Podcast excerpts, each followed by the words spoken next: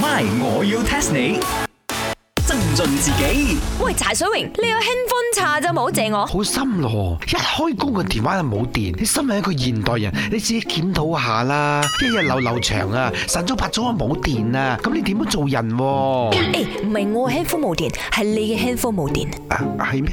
我我係啊一般冇電，點會你發覺？又關你咩事呢？因為我打唔到俾你嘛，我打唔到俾你，我去揾啊揾啊揾啊，跟住喺櫃桶我揾到你嘅手機，你唔發覺你手機唔見咗嘅咩？哦，係喎，原來我琴晚忘記攞手機翻屋企啊！你睇下你不啦到啊！我擺喺邊條櫃桶呢？吓？你呢只啊，嘢跟我嚟啦！嗱嗱呢度啊，開開開俾你睇啊！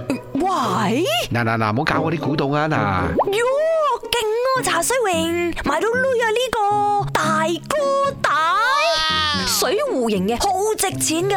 做咩喺啲櫃桶裏邊嘅？嗰隻係我呢一世人呢第一隻手提電話，嗱旁邊嗰十幾隻呢，就係我每兩年呢換一隻，換到今時今日咯。哇，你都好念舊喎、梗係啦，呢度每一隻電話咧都俾我紀念住我唔同嘅呢一個 ex girlfriend 嘅，哇，咁巴閉啊！因為佢哋舊底個個都好中意送呢個 handphone 俾我嘅。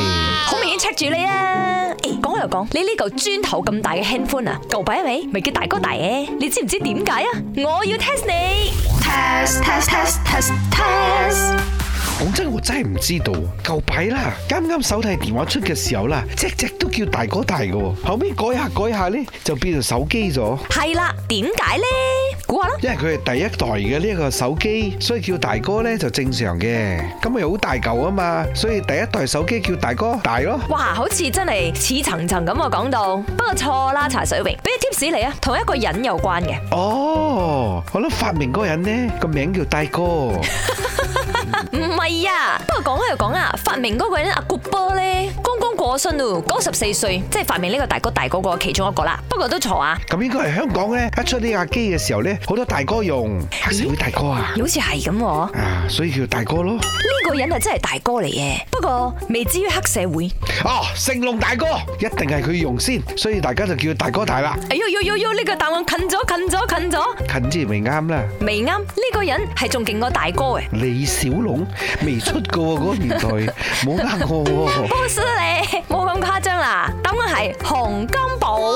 嗱，假如喺娛樂圈嘅地位呢，成龍大哥就俾人叫大哥啊。由於洪金寶就比起成龍大啊嘛，年紀啊、地位啊、當時啦，所以呢，喺圈中呢，人哋會叫洪金寶為大哥大嘅喎。咁關隻電話咩事呢？哈哈，因為想當年呢部大哥大即係個 handphone cell phone 出現嘅時候呢，洪金寶就係最早用呢個 handphone 嘅演員，一直攞住部 handphone 喺個片場度行嚟行去，行嚟行去嗰個啊！再加埋以前，如果你真係手上有個大哥大，就係代表富貴同埋權威，所以之後啲香港人見到呢個 cell phone 就稱佢為大哥大啦。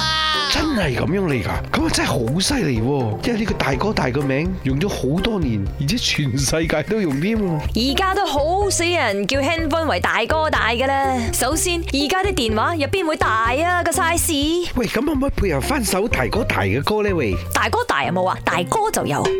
，My，我要 test 你。茶水榮、林德榮飾演，雞凡欣、顏美欣飾演，西餐廳 Emily Poon 潘碧玲飾演。今集已經播放完畢。